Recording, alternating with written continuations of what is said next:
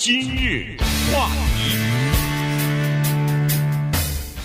欢迎收听由中讯和高宁为你主持的今日话题。在今年三月中旬的时候呢，呃，一位七十六岁的华人的呃老太太哈谢肖珍啊，她在旧金山唐人街的街头呢，遭到一名白人男子的突然袭击，后来她奋起反击哈，在路边捡了一块木板就打那个呃白人的男子，最后呢。这个白人男子袭击他的这个人呢，呃，被警方逮捕。那么这个事情呢，当时闹得很大啊，当时在各个媒体上，包括呃主流的媒体都有报道，呃呃，这个主流的电视台啊什么的，全部都有报道。那么这个事儿呢，呃，虽然已经过去了，但是最近呢，又被为他辩护的一位公社律师这件事情呢，又给翻出来了哈。所以呢，今天我们把这个呃非常有意思的事情呢，跟大家讲一下。我所我说的有意思是说，在美国的司法体制当中，当一个人他没有钱请律师的时候，因为宪法赋予他呃这个公平审判的权利，所以要由法官、法庭来为他指派一个公社律师。那这个公社律师呢，是由政府出费的。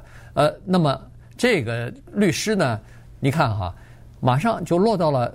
呃，当然这是随机的啊，这应该是不是抽签儿，但是是法官随机指派的这么一个律师，就没有想到这个律师呢是个华人，于是这个华人的律师要为一个攻击华人的老太太的这个嫌犯要进行辩护。那当然这件事情在亚裔以及在华人社区当中，就很多人骂他了。嗯，这个律师的名字啊，你听叫 Eric McBurney，别说你。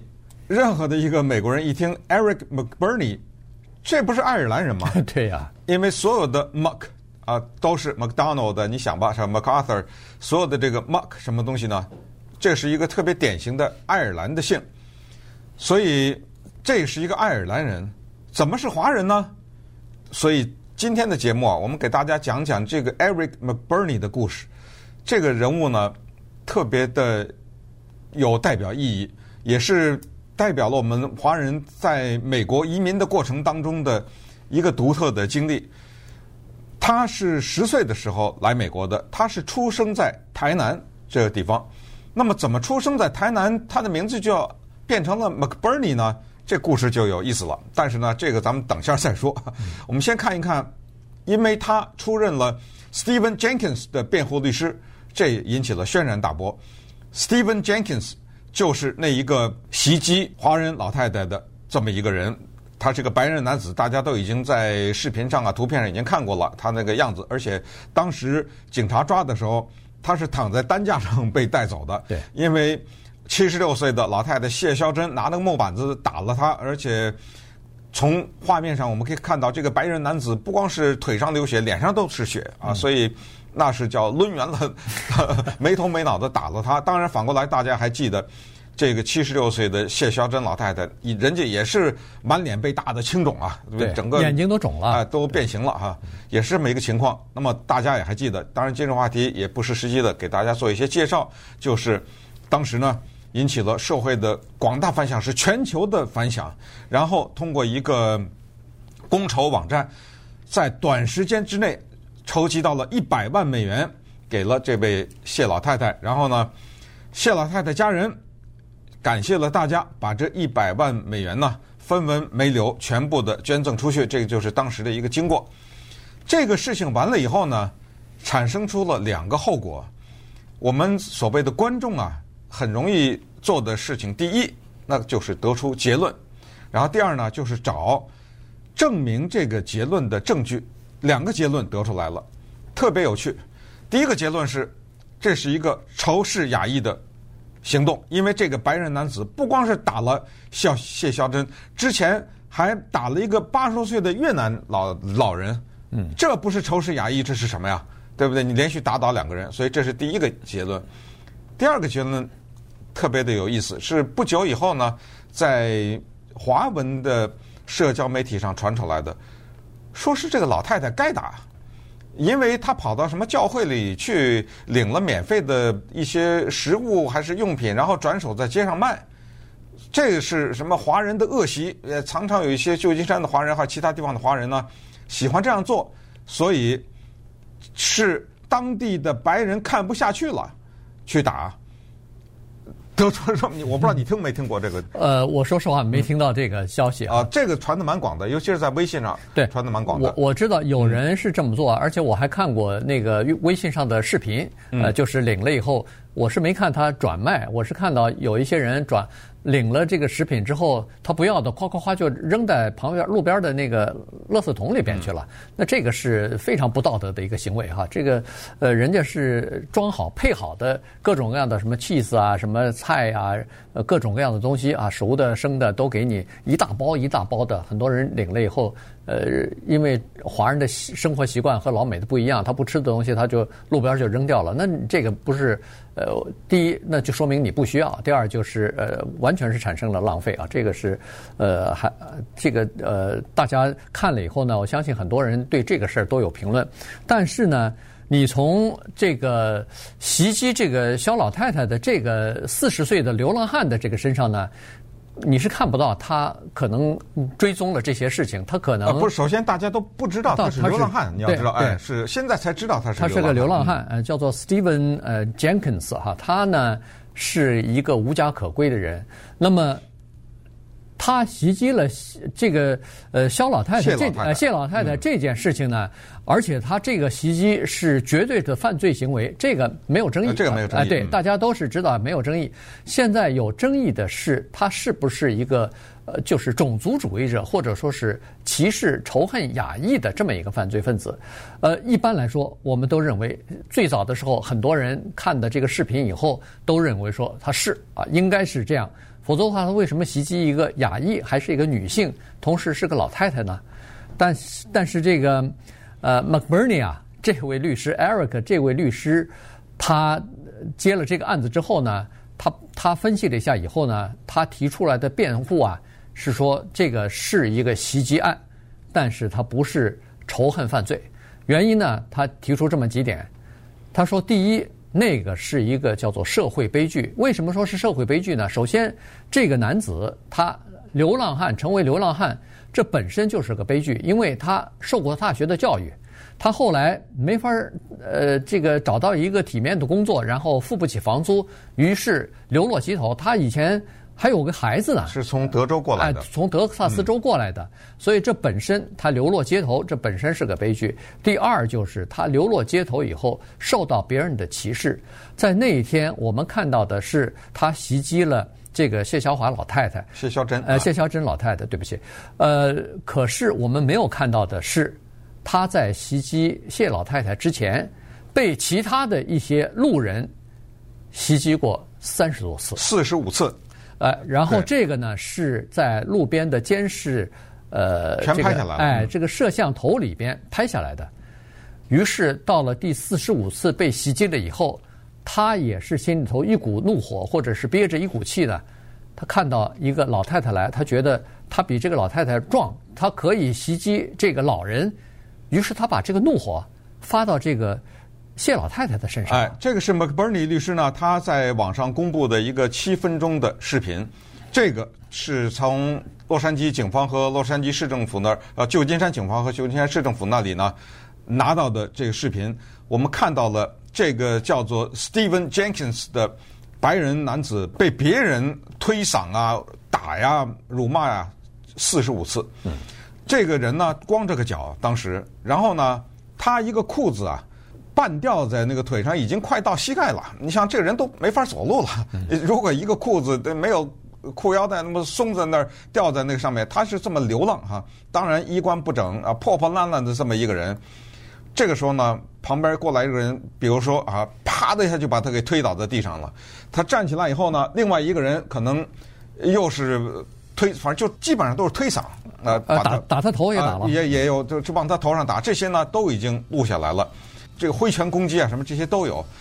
整个的过程当中，就是这一个 Steven Jenkins 被人家推呀、打呀、骂呀、吐啊什么这种过程当中呢，还看到了另外一个景象，就是整个的过程四十五次，没有任何一个人帮助他，所有的旁观的人呃赶紧走开，你知道吗？没有任何一个人帮他，这个也是可以理解，又脏又臭的这么一个人，对不对？那破破烂烂一看，那个无家可归的人，所以呢，如果这个算是某种歧视的话，那算不算也是我们对无家可归的人的仇恨犯罪呢？这个是 McBurney 提出来的，所以他现在呢，辩护的立场是这样的。他说这个事件有三个受害者，一个就是 Stephen Jenkins，第二个就是那个八十岁的越南的老公，然后第三个就是谢肖珍老太太。那么稍等一下我们再看看，一个从台南来的人，怎么就变成了 McBurney？然后他背后代表的某种移民的经验。今日话题，欢迎继续收听由中讯和高宁为您主持的今日话题。这段时间跟大家讲的呢是三月中旬哈发生在旧金山袭击呃华人老太太谢老太太的这件事情。呃，现在呢又有了一些新的这个进展吧，因为法官呢给他呃选派的一位公社律师呢是一位华人哈，所以呢在这个事情上，那这个华人的律师呢。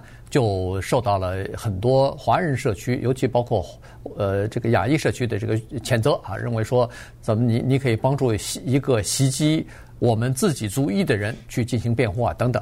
那么呃他认为说这个还不是一个种族的或者是仇恨的犯罪啊，他的他的认为说这个是一个叫做社会的悲剧，一个正常的人最后呢。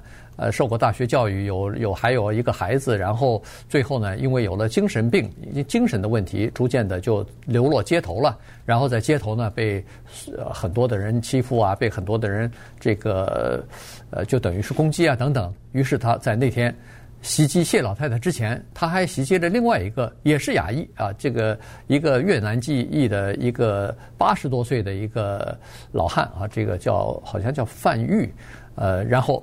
这是翻成中文啊，范玉。然后，然后第二个袭击的亚裔呢，才是这个谢老太太。所以，他认为说，他这个呃 Jenkins 啊，这个四十岁的流浪汉，第一他是精神病，第二呢，他是自己也受了这个袭击之后呢，他又转而去攻击比他弱的这些人。所以他认为说，这个事情啊，还不能单纯的把它呃算成是。这个叫做种族犯罪，或者说是种族歧视造成的仇恨亚视的这个呃呃仇视亚裔的这个攻击。对，那么这个人当然现在关在监狱里啊，Jenkins 不能放出来，因为如果他在街上看到人就推，看到人就打的话，那肯定对社会是有威胁的。所以法官呢是判的是拘留，而呃律师呢 Eric McBurney 呢现在是在积极的在给他争取弄一些经费，给他进行诊断和精神方面的治疗，因为 Jenkins 啊。在街上流浪已经长达十十年之久了，这么十年来呢，体现了旧金山一个根深蒂固的问题，就是旧金山这个城市迅速的发展，导致现在上万的无家可归的人啊，近乎上万的人在街上流浪。这个问题要解决的话，要一百二十亿美元，而旧金山也没这个钱，所以导致不管是犯罪也好，还是这种流浪汉的这个问题变得非常的。严重啊！接下来旧金山整个的湾区，这个要必须面对他们现在的不断的上涨的这犯罪的问题，和纽约啊、洛杉矶一样的这种无家可归的问题。那么我们看一看 Eric McBurney 这个人，他真正的名字叫张富祥，弓长张，富裕的富，飞翔的翔。那怎么变成 McBurney 呢？是这样的。在他十岁的那一年呢，家人带着他从台南来到了美国，当时是用的旅游签证。那这么说就是将近三十多年以前了啊。他现在四十八岁嘛。那么那个时候呢，来了以后啊，家里其实有一个想法，很那个和很多的移民一样，是想呢利用移民或者是利用旅游的这个方式啊，把自己的孩子留在美国。这个念头在来美国以前已经设定好了，那么他们就计划把这个孩子给黑掉，在这个国家啊，先这么待下来，大概是这么想的吧。想说放在这儿放个两三年，然后我们办移民，慢慢的或还是怎么着，等办了以后，最后反正全部的目的就是全家都要移民到美国来，所以就把他和他一个妹妹啊两个人呢就托付给当地的一些亲人了。可是你要。记住，他们拿的是旅游签证，嗯，哎，所以待不了，在这只能黑着。然后他父母就回去了，想两三年以后再来。没想到他的父母这一回去啊，来不了了，你知道吗？对。可是孩子也回不去了，因为孩子回去就再也进不来了，因为你黑了嘛，对不对？你就再也进不来。于是就产生了接下来的这一连串的他的生活经历和他怎么成为现在的律师。对，呃，其实他的这个经历还是蛮特殊的，原因就是大部分的华人的家长啊，他不愿意这么做，但是。他兄妹俩人还真就这么做了。父母亲两三年来不了，那显然他们的亲戚也不能一直管着他们呀。于是这兄妹俩人就被辗转的送到了好几个这个叫做收养家庭，对啊，寄养家庭啊。然后说是在寄养家庭，有的是华人的，有的是甚至是古巴裔的，或者是外国人。其中最后一个家庭呢，就是这个爱尔兰裔的这个家庭。McBurney 这家人啊，然后在北卡哎，在北卡他们来的时候呢，是来到加州的，加州最后哇，给扔到北卡去，这对，然后太远了。哎，说实话，他们后来成长很多的时间都是在美国的这个南部啊，所以在南部呢，他在寄养家庭，因为在不同族裔的寄养家庭里头呢，他看到了这个叫做系统性的歧视啊，就是种族方面的歧视，那主要是针对呃黑人的歧视了，在南南部。那当然，他是个亚裔嘛，所以他也感觉到受到歧视。还有一件事情呢，挺不幸的，就是他在大概十七岁左右的时候呢，曾经因为涉嫌偷车，结果被呃弄到法庭上去了，告到法庭上去了。当时也是他是个未成年的孩子，然后呢，他当然也没钱请律师，于是法官就给他也指派了一个公社律师。照理说呢，这个公社律师应该站在他的角度。为他争取权益的，比如说他是一个未成年的孩子，你从这个角度来讲，就完全可以跟法官去呃争辩一下，看看可不可以这个不要有任何的犯罪记录，然后就等于是呃宽大处理，呃以后就不要不要再犯什么的，写写一些保证书之类的就算了，这个案子就算了。结果他说没有想到，这个律师没有为他争取任何权益，反而提前的。替他起草了一份认罪协议，悔过书、认罪协议，想要和对方那个检察官呃签了就算了，他就赶快交差了，这事儿尽快就解决了。